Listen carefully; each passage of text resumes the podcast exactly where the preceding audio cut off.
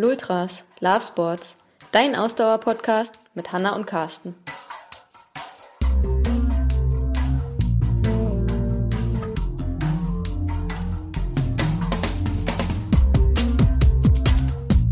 putting it out there just to see if I would get anybody to bite.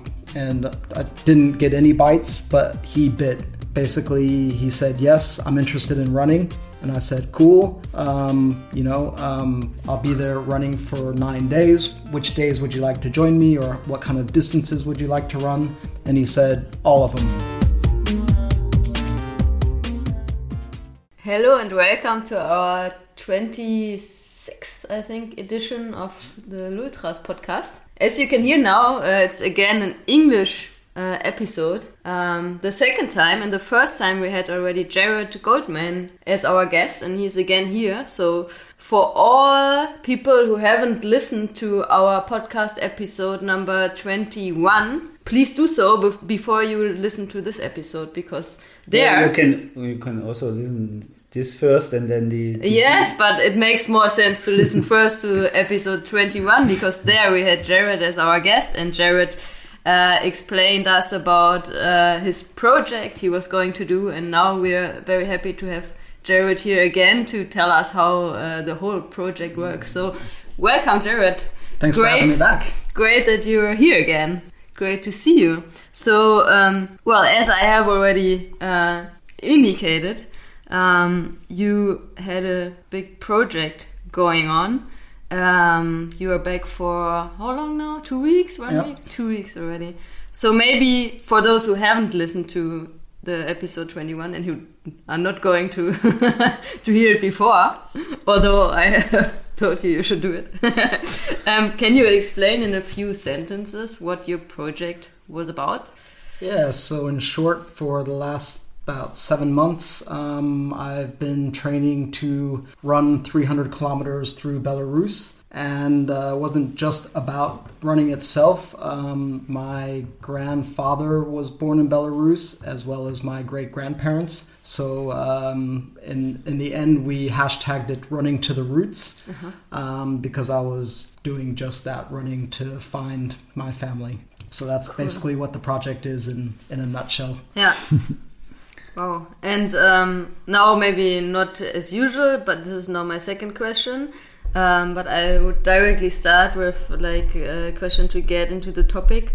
Um, what was the biggest surprise that you experienced during your journey in in Belarus?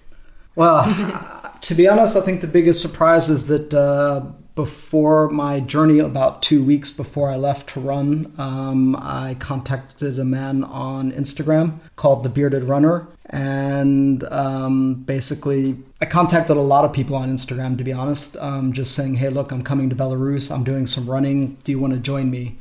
It was basically just kind of putting putting it out there just to see if I would get anybody to bite. And I didn't get any bites, but he bit and basically he said, "Yes, I'm interested in running." And I said, "Cool. Um, you know, um, I'll be there running for nine days. Which days would you like to join me, or what kind of distances would you like to run?" And he said, "All of them."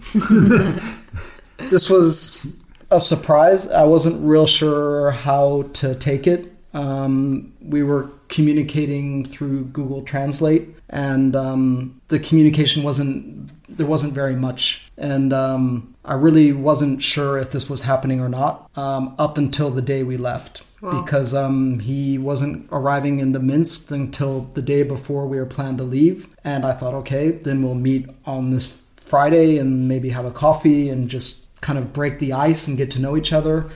And uh, the day got later and later, and there was no contact. Okay. And it got into the evening, and I didn't want to go out anymore. And he clearly wasn't taking the initiative to contact me. And so I dropped him a note just saying, okay, so I guess we meet tomorrow. And he went, yeah, yeah, sorry, I was really busy. And uh, so even the night before, I was like, okay, this is a little bit odd. And I wasn't really sure how to react. And uh, so I got to say, the biggest was surprise was when he walked up on the day we were leaving. Well, um, because I wasn't really sure if it was going to happen or not. Yeah. Um, so I kind of just said, all right, if it happens, then it happens. And uh, so for me, that was a big surprise. And uh, like for six months, I had planned this entire adventure. I might have mentioned in the last podcast. Um, basically, uh, in my head, the narrative was always me by myself, and uh, so I had to start planning with the second person. Um, but it ended up being the most amazing part of the entire journey. So uh, that was the biggest surprise that I would have never expected. That's really amazing. If I mean, as you, I mean, I followed it uh, also your journey uh, on social media and saw that uh, it seemed like the two of you got uh, with every day you were running together, you got closer together, and that it worked out really well. You two running together. That you didn't even meet him like the day before or something, but just basically the day you were leaving, and then you well, you got to know each other on the run, basically, right? Yeah, but I gotta. Um, I think what most people uh, don't know is that um, he spoke very, very little English. Yeah. Uh, I would say almost none. Wow. Um, so I think a lot of people find that the most amazing point is that um, basically, um, yeah, we met the day we started running. We ran 300 kilometers together. We were together for countless amount of hours per day. Um, and we became so close, um, although we weren't really communicating that much. So uh, it really was the easiest way that I normally describe it to people is that um, we were communicating but without words. Um, Oh. Basically, because we were moving and we kind of just had to intuitively understand each other. Um, and so that was a also a very interesting twist to the whole experience is that uh, getting close to someone although you're not really verbally communicating That's really, really wow. That, that's already a great story. I think only only that. But uh, I think it's uh, the the miscommunication is is the key. Yeah. and uh, if you not talk so much together, so it's, sometimes it's better. on such such a running journey you think Yeah. so how did it work out uh, to like find the pace that fits both of you like it just it just fit or Well, from the very beginning, um, s- the first day we were a bit lucky because we had a crew of people with us. Um, I had met some other people on Instagram. Um, they joined us on bikes um, to navigate us outside of Minsk. Minsk is a massive, massive city. It's uh, goes on for forever. I think um, we, we were running a half marathon. We weren't even out of the city limits Okay. yet. Um, you know, it's always complicated when you're in a city that you don't know um, to, to navigate yourself through. So I was very lucky to have a crew of people, um, some English speaking, some Russian speaking. Um, so the first day we were surrounded by people, and he had people he could speak his mother tongue to, and I had people I could speak my mother tongue to. And it wasn't really until everyone started peeling off and going home. Um, we were with a camera crew that day. We did our last interview in a restaurant, and then they packed their gear up and said, "Okay, we're going home." And then we were sitting at this restaurant in a booth across from each other, and then it started because uh, we were then like we didn't have a third party or a fourth party to kind of help us. You know, you have someone to kind of like feed off of when you have extra okay. people, and uh, we didn't have that anymore. So uh, we kind of had to start then, and uh, it was it was uncomfortable. It was a bit like. Mm, how do you break the silence? Yeah. Where do we start? How do we do this? You know, you kind of pull out the Google Translate, um, but that can also get really frustrating because you're always then using your phone and typing and showing and reading and then retranslating. Um, but that's kind of how it started. Um, we went back uh, to the apartment and ate a watermelon and um, kind of started asking a few deeper questions. And um, we went to bed, and the next day woke up, and that uncomfortableness was totally gone. And we got our packs on. We knew what we had to do that day. We had to smash out a long day, and um, it was our first day on our own. Um, we didn't have the bikers, we didn't have extra people with us, so it was our real first day of just Zhenya and myself, and um, it just worked. It there was we never discussed how fast we were going to go. It was just um, we fell into rhythm. The cadence was about the same. Um, even which who was running on which side which can also be a Yeah. big thing. You know, um, I was more comfortable, more like on the left, and he was closer to the road. Where we were always running on the opposite side of the road. That was his decision. Um, yeah, so um, that's pretty much how it stayed the entire time. Uh, yeah, my running partner, he basically even said before we even started that um, that uh, there were no mistakes in us meeting and being us being together for this journey. So uh, he was very conscious that um, this was kind of like predetermined our meeting, our friendship, and this whole running. So yeah, looking back on it, it was kind of like that. It just um, there were things like that where we just didn't have to discuss. That's what I mean. We were talking without communicating. We just started running and it worked. Well- it clicked. Nobody was faster or slower. We basically seemed like we both decided at the same time when we would take a break. Um, for me, it was like uh, the first 10K of every day were always really difficult. It just felt like when you started each long day, it was like, oh man, we're just not getting anywhere until we got to like 10K. And then at 10K, I would always be like, all right, let's go like five more and then take a break. So that worked. I mean, it worked for him. We never talked about it, but you know, I would always in my head, I was thinking, all right, 10K, 10K. We'd have a little break, like a little water, maybe eat a bar or something, and then like crack out another five. And then at 15, it was like, oh, a- you know, a little bit of a bigger break, and then usually a half marathon, the bigger lunch break. So, but these were things we never discussed. It was just kind of a rhythm that mm-hmm. naturally unfolded.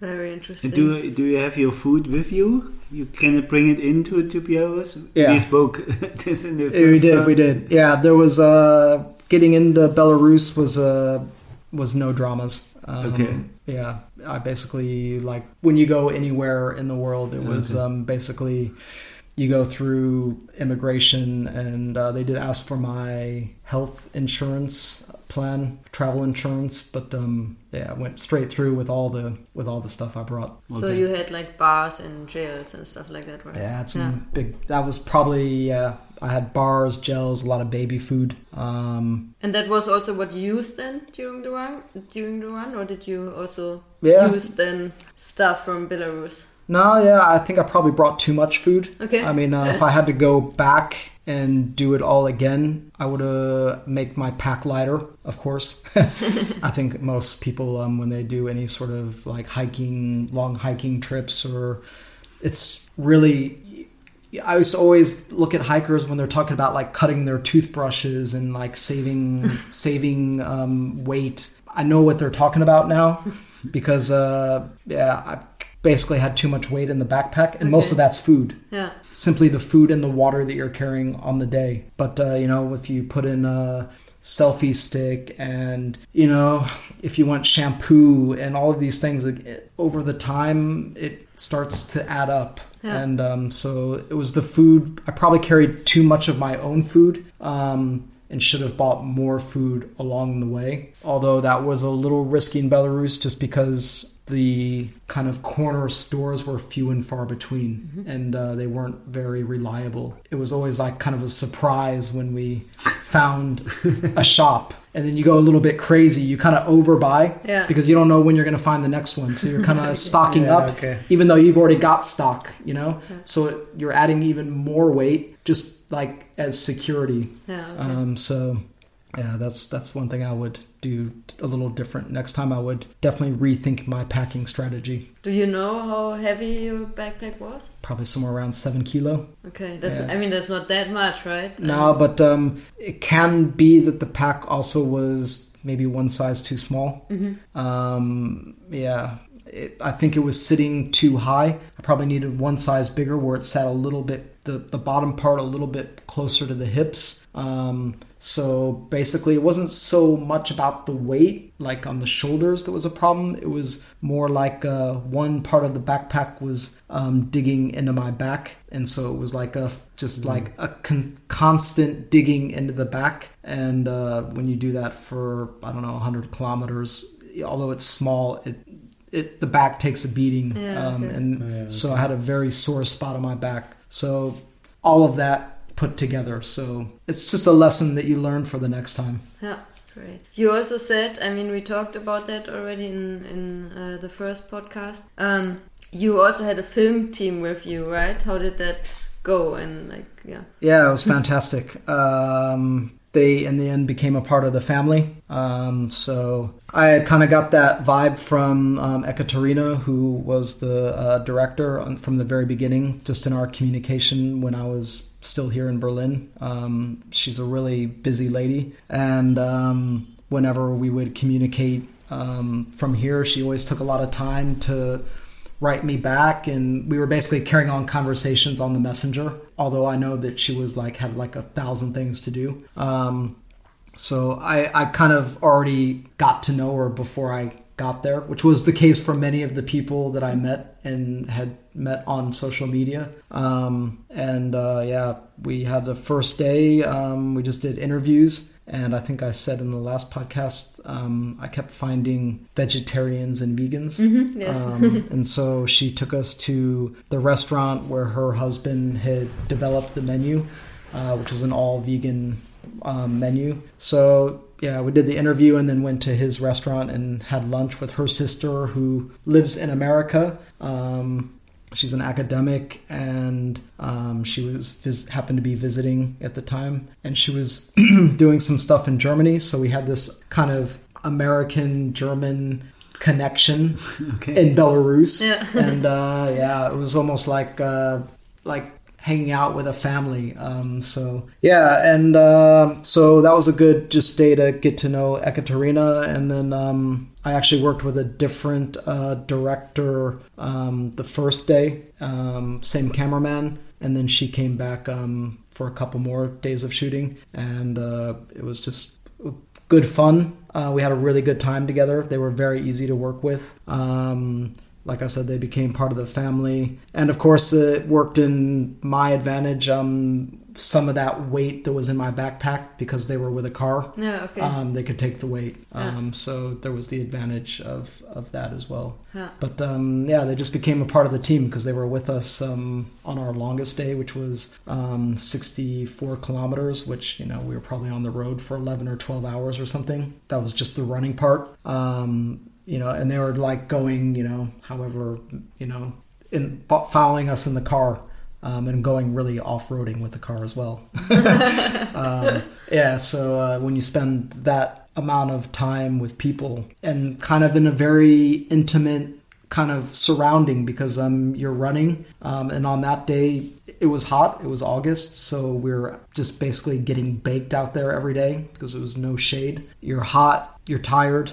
Um, you know, and uh, so it kind of um, strips you down. You're a bit raw, you know, uh, and you need to be around people that you trust and that uh, you know are looking out for you. It would have been a lot harder if it was with a crew that uh, you didn't like, didn't get along with. Um, it could have probably turned nasty. Um, so uh, you know, I think again there was just a a very good understanding between us and the film crew. They kind of knew where the borders were and not to cross the lines. They still wanted to get certain things, but uh, you know they were very respectful. So um, I was very thankful. I would have, without them as well, the whole journey would not have been anywhere near the same because they were a part of it and they were fun to have around and I enjoyed having them around. Um, so I wouldn't have want to have that any other way. Um, even if they weren't filming, they would have been great to have along. um, yeah, so that was a it was a really good really good time.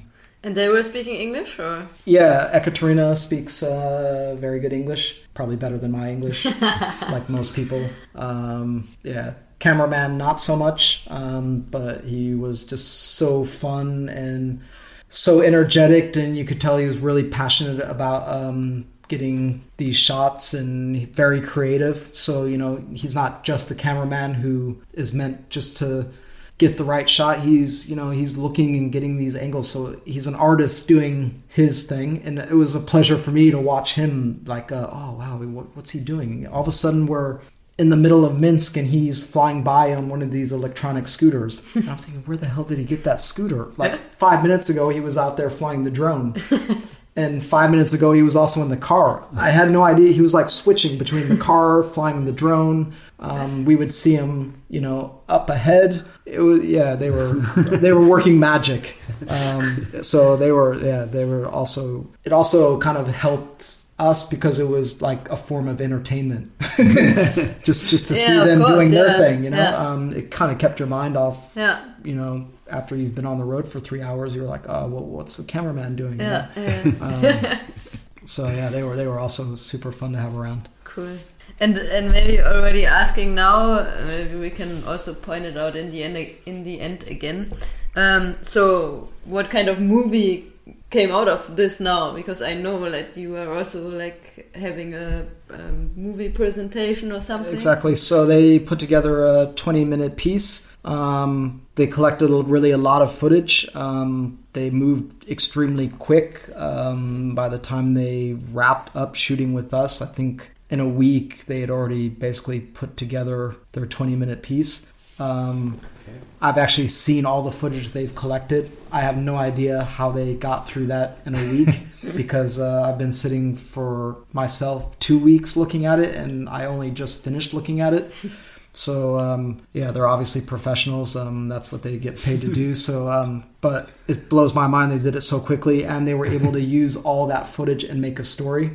Um, it's out in the Belarusian language. Um, so yeah, it's a 20 minute piece of me trying to find my roots and just kind of um, some stories, some funny experiences that happened to us along the way. Um, and I think it's also about the relationship between me and the bearded runner. Um, but to be honest, a lot of the stuff that's in it, I've kind of forgotten exactly what I said because I was kind of in a different frame of mind while they were filming it was um it was like really it was like showtime. I had to be very focused when i was there very clear in my head of what was going on around me um, and what my goal was. Um, it was almost like kind of like being another different person. Um, so some of the things i've kind of forgotten exactly what i said or how it's going to fit in. So i'm actually it's going to be a premiere it's coming out in english so we're going to show it at the 25th of september um, at the Circus Hostel. Mm-hmm. They have a brewery downstairs,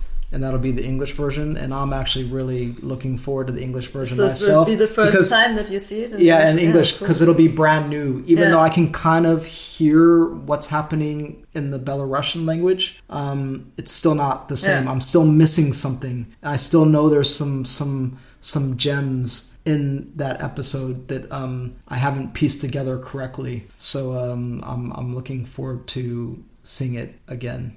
Yeah, because I know I'm I've missed something. Yeah. And uh, there's some stuff I know that Zhenya said, which of course I would, was in Russian, so I've got no idea. Even if I look at the footage myself, I've got no idea what he said. And at the moment, I'm trying to find out what he did say because I'm sure it's very interesting. Definitely. wow, that's I mean really I mean, you have your journey itself already. Then with the film team now, again finding out what really yeah, was yeah. said, everything. That's uh, really, really amazing. Wow.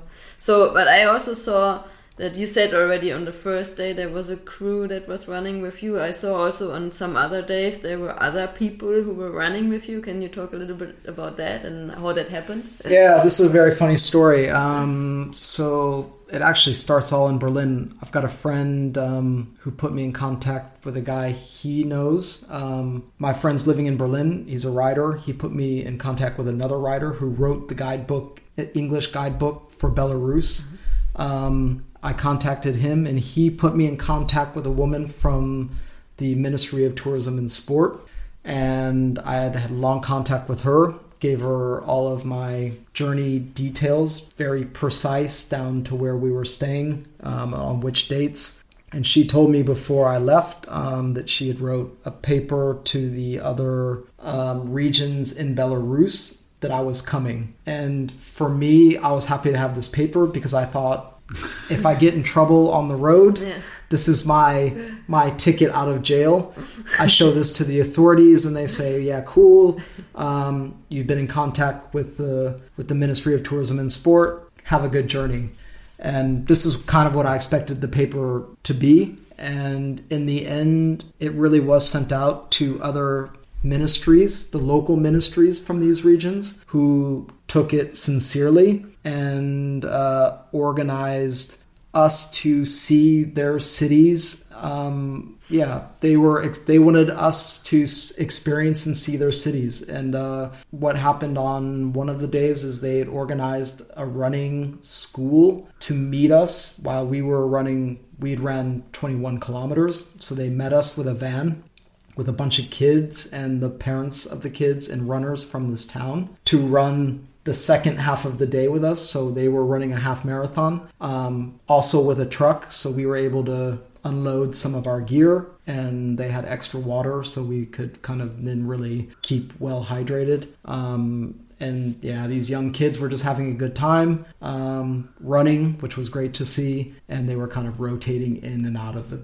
the vans. They couldn't do the whole distance, Gotcha. but they would do some running. And it, again, it was summer, so it was hot. I was like really impressed that these kids were out there running. And for some reason, this running group also was wearing long. Most of them were wearing long pants and long sleeve shirts. It was so hot um, and they were so red in the face. I thought, oh, this is starting to look a little dangerous, actually. But yeah, then they rotated into the into the car and then back out. Um, yeah, so this also happened on our last day. There was also a running crew waiting for us from the local municipality, um, basically also organized from the Ministry of Tourism and Sports. So um, they put together a really great program for us.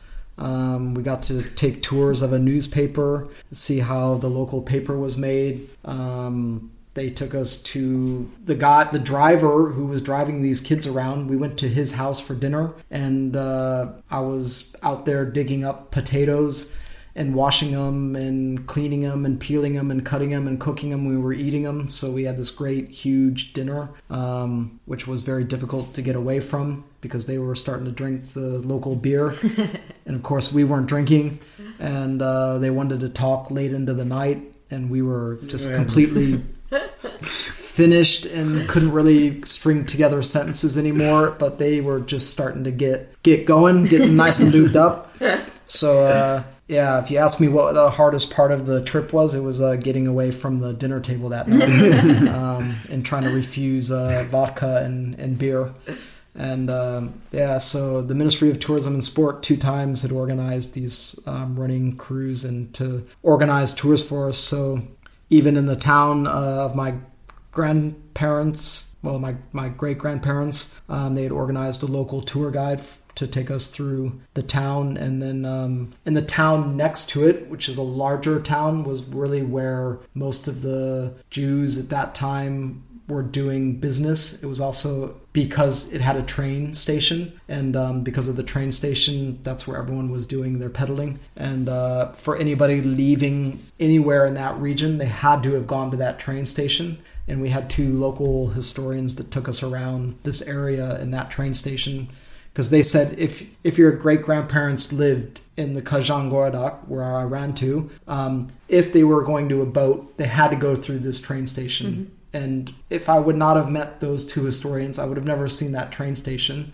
So um, it was a real advantage um, that what they had organized for us. This was also completely unexpected, Yeah. and many times I had no idea what was going on because the woman would had asked for my my running partner Zhenya's phone number, and I was just giving out his phone number, and he was getting phone calls, but he really wasn't communicating very well to me who was calling and what was happening. It got lost in translation a little bit. He would just kind of say 20 kilometers, people coming, running. I go, all right, all right, whatever. You know, I don't know what's going on. I don't. All of a sudden, you know, there's like 20, 20 kids, a van.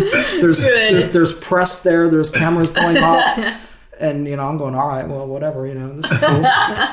and uh, that was just kind of how it worked. I just kind of had to really go with the flow because the information was diluted Yeah. um, because people Yeah. really it, it really is a country where English isn't widely spoken. It was uh, that was a little surprising for me, I have to say, because I've been to many places in the world and many dark corners of the world, and usually English you always get by with. You can you can be in the strangest places in the world, but you know with English you get by, and uh, it, this showed me that.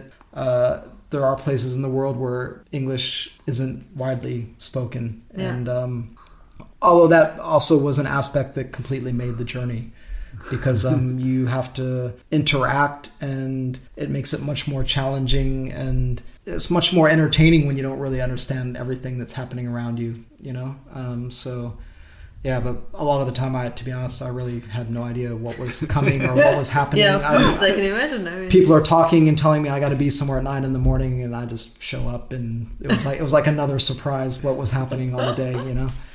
But yeah, I I, I also enjoyed that fact as well. Uh, that's I mean that's pretty cool that you really could enjoy this part because I could think some people would maybe freak out because they have I mean you had your running journey which already takes a lot of energy Yeah. from you. And then not knowing like okay what's going on here and, and what's coming and, and who's now approaching me and, and what have they planned? And but that you can like say okay this is cool and I get the surprises and whatever Yeah, I mean, uh, now that I've had like these two weeks to kind of retrospectively look back upon it, um, yeah, it, it was just that was just the way it, it all unfolded, and I really enjoyed every single moment of it. I was really like, you know, I've been working a very long time to like be in the moment and just enjoy the now. And uh, on that trip, I was like, um, every single moment, I was completely present and in that moment, and uh, just letting things unfold. And uh, it was kind of like the words that Jenya had said in the very beginning, like uh, this was there were no accidents. This whole entire journey, he kept saying, he said it multiple times. There is no accidents in our meeting, in this run, in this experience, and uh, so it was just all those little things were they worked out perfectly. They were fun. They added to the adventure. Um, they were perfect. Um, otherwise i would have nothing no stories to tell or i would not have the same stories to tell. So um, yeah they were like uh, just kind of meant meant to happen. I just kind of had to go with the flow and, and be be in the moment. Cool.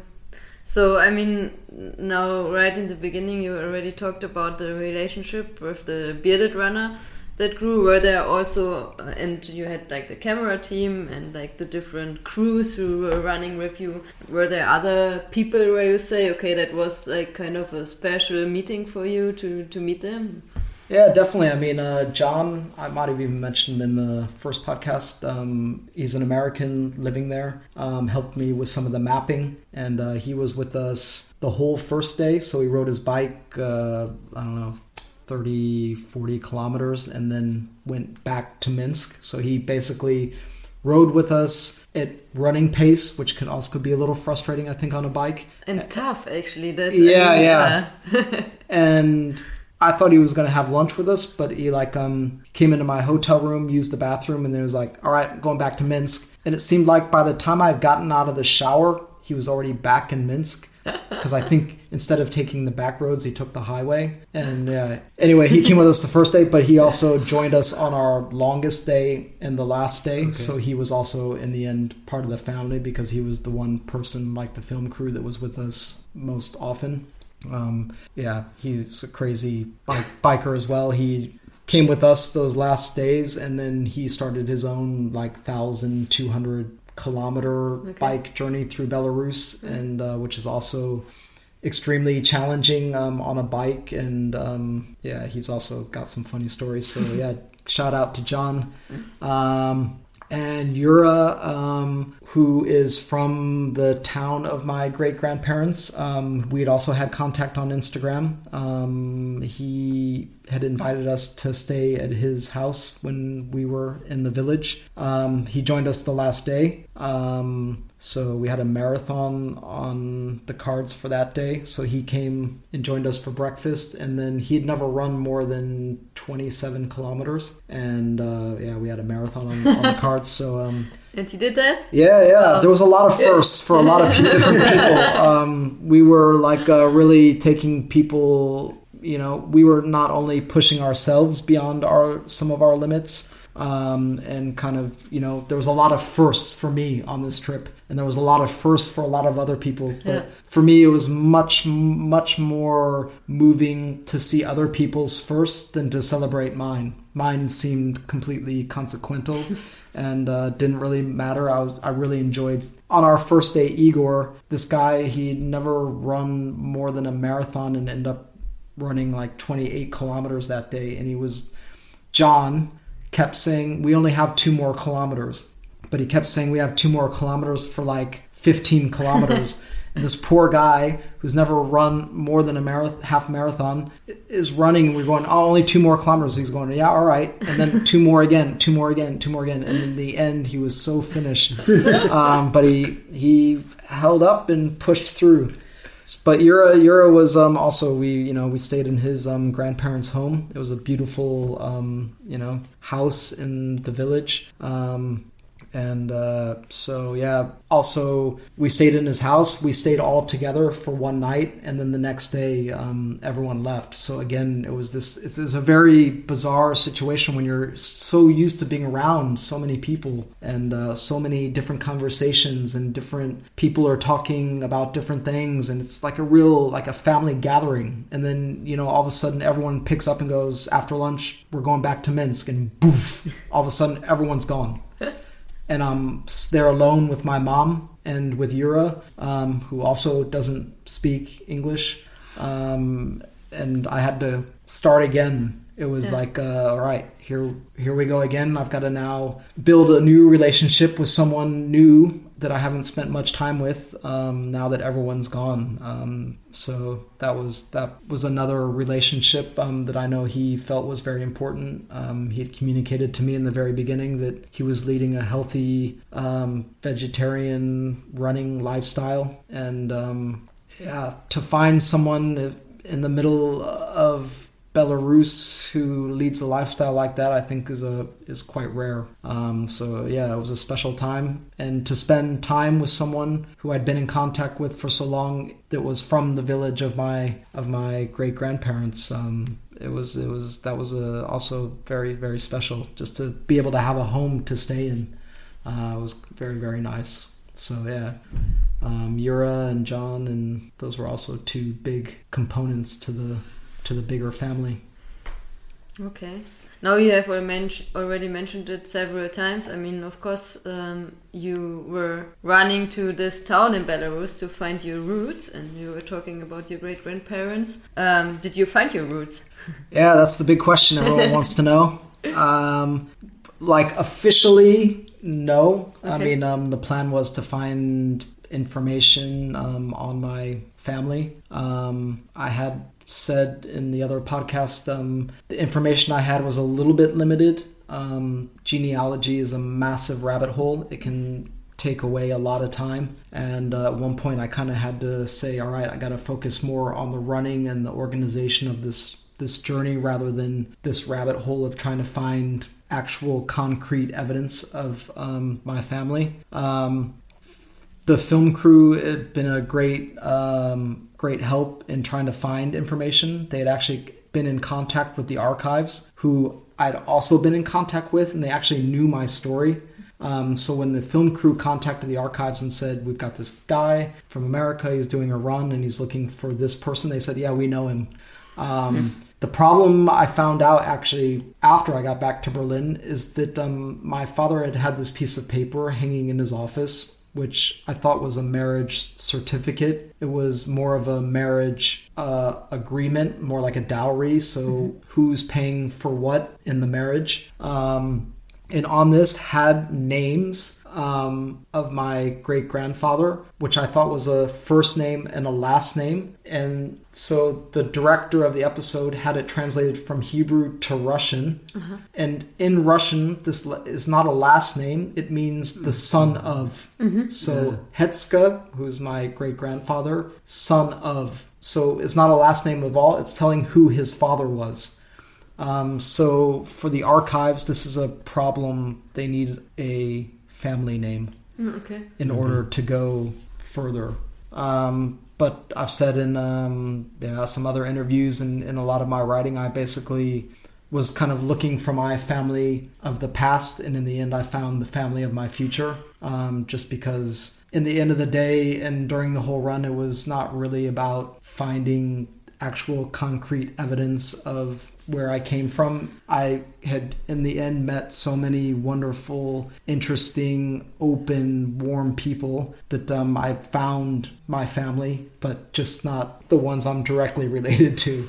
I found a whole new family of people um, that I feel uh, very close to. Like I said, I, you're you're stripped down into your rawness, and uh, when you, and you're trusting these people, and uh, I felt like these people they were all really had my back. Uh, there was a lot of people that um, that helped me out in a lot of different ways and invited me into their homes and gave me food from their garden, and it's just uh, it was a that that that that is my family. So yes, I did find my family, um, just not the ones I was necessarily looking for.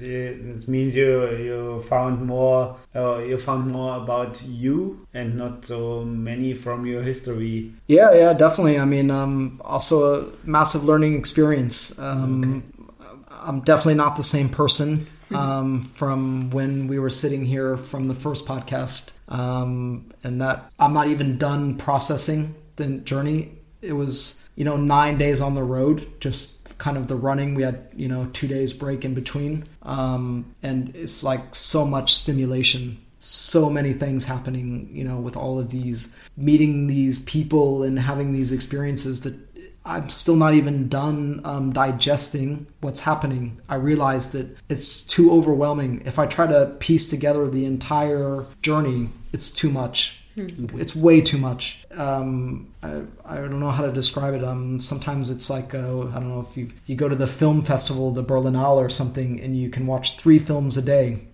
And you do that for like three or four days because you want to see all these films. But it takes you like a month for you to process the films that you've seen because it's just not enough time in between. And that's kind of how i feel at the moment. Um, it's going to take uh, I, I think much longer than i expected for me to, To figure- come to, to find out and, and to uh, sort the sequences correctly. yeah, yes. yeah, and the whole learning. I mean, I know okay. that I'm different, and uh, when I was looking at the footage, um, in some ways, it's also I can't believe in some ways that that was me there. It's very weird to look at it from from from afar. Like it's it's like a whole nother time period like i said it's uh, like looking at a different person and uh, yeah i think when i was there i have heard this with um, some athletes uh, that have done like really adventurous feats that they have like alter egos um, a guy called the iron cowboy who did um, 50 Ironmans in Yeah. 50 days 50 and 50 states. Yeah. states. Yes, of course, we know that yeah. story.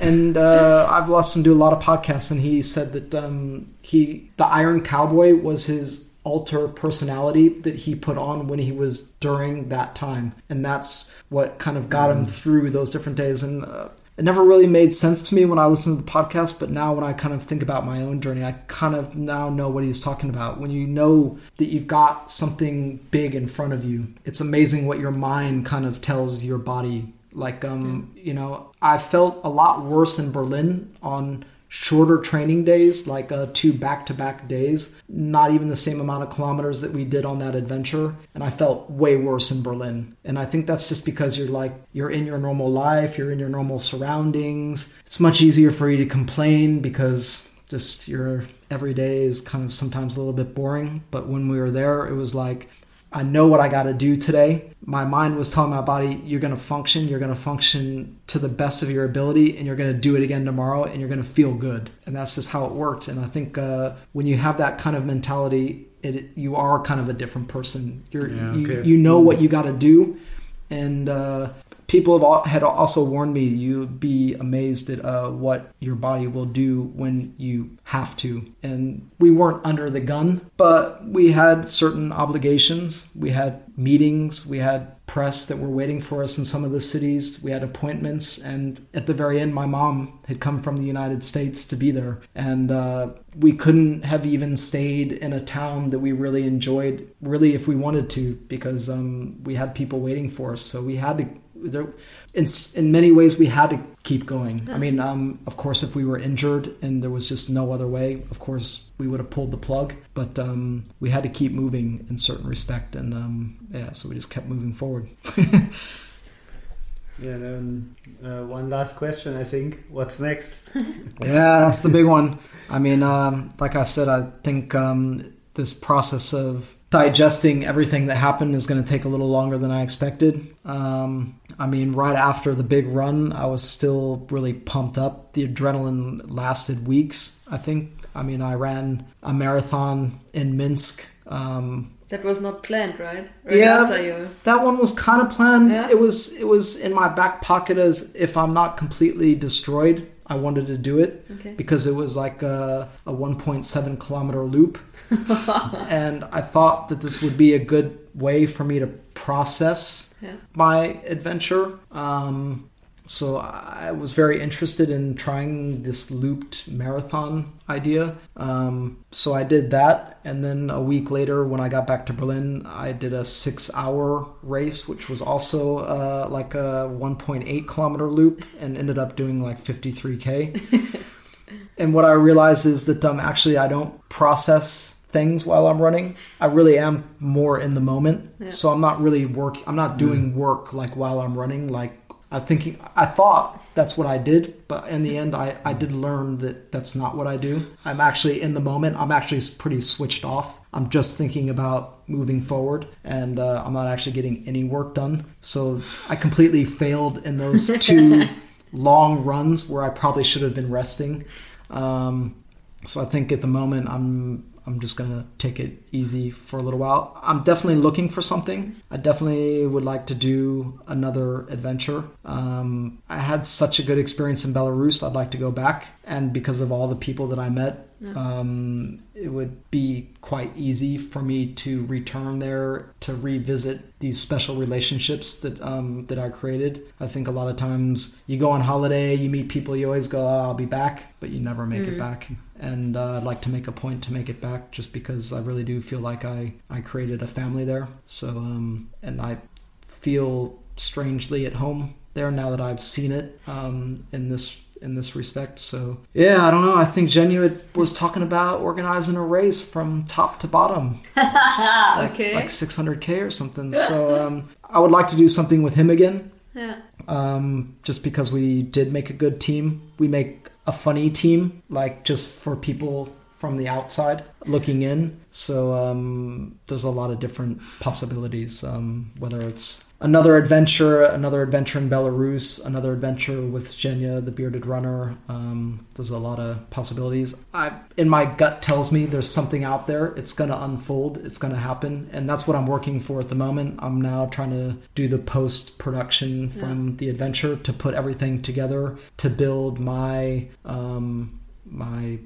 presentation um, for the next journey. So that's going to take a few months to get everything together from this journey to be able to present for my next journey. Um, this is something I'd like to do more kind of as a profession. Um, so anybody listening who would like to support the next adventure, um, yeah, that's what I'm looking for. I'll um, definitely need um, financial support from sponsors or people and uh, that's that's that's going to be my focus for the next months um, is to turn that really into something it's really something I'm passionate about that I want to do and that uh, I want to pursue. And uh, I think this kind of multi-stage day running um, also was something that suits my um, capabilities um, like running wise I don't probably do super well on like running 100k um, in one go but somewhere around 60 70 over a few days, like per day, is something I think my body can digest well. So um, I'd like to explore that more. Okay. Wow. Um, just um, again, as I said already earlier, um, maybe so you mentioned it already on the 25th of September. There's the, the Exa- movie presentation. Uh, Exactly. So we will link this in the show notes. yeah, of course, but maybe you can. Yeah, so on the 25th of September, uh, seven o'clock at the Circus Hostel in Rosenthaler Platz. Um, they have a micro brewery downstairs, and uh, we're gonna show the uh, English version premiere um, down on their big screen. And afterwards, the friend of mine who put me in contact with the guy who wrote the English guidebook for Belarus, um, he's gonna do a little Q and A afterwards. Um, so we'll get a little deeper into what we see on the big screen and um, yeah there'll be lots of beers so people can have have a few drinks and watch the 20 minute uh, presentation and then we'll try to keep the q&a short so not to bore people too much Do they also have uh, a non-alcoholic beer there? for sure for sure yeah they got uh, because uh, it would be interesting for us to be there as well. yeah, yeah they've got alcohol-free hefeweizen and Beck, so there's definitely a lot of non-alcoholic drinks so don't have to worry about that okay. That sounds like a plan, I think. Yeah. Um, so um, yeah, thank you very very much for coming again for um, telling us this very inspiring journey. I think. I mean, it's very amazing um, what you experienced there, and we're um, looking forward to follow your next journey and maybe we will then sit again here when exactly. you're planning on yeah. your next See you again. that's, that's the best case scenario is that we're sitting here in six months again together um, that, that would that would be that would be perfect and yeah when you're um, when you have taken your time off then maybe someday we will should also plan on a run together because absolutely we were thinking about it to do it today, but uh, you, uh, you rightly, I think, are resting at the moment. Uh, yeah, which is something uh, also uh, took me a long time to learn. Uh, normally, I like to uh, push everything to the limits, and yeah, I would like to be able to be healthy for my next adventure. So I'm also just trying to listen to my body. Like I said, I ran those two extra long runs um, after the whole adventure, and uh, I think now it's just time to take a little time out and do a little bit of cross training. I'm spending a little bit more time in the gym and uh, back in the pool a little bit. So I'm gonna have to ask you a question um, about some swimming and uh, just enjoying um, doing some different things and working some some muscles uh, and other parts of my body that uh, were neglected for the last uh, half a year. So yeah, that sounds very wise from a coaching perspective Yeah. as well. I have to say, so well done on, on that as well. so thanks a lot, and and see you soon in the podcast again. I would say. thank Bye. you. Bye. Bye.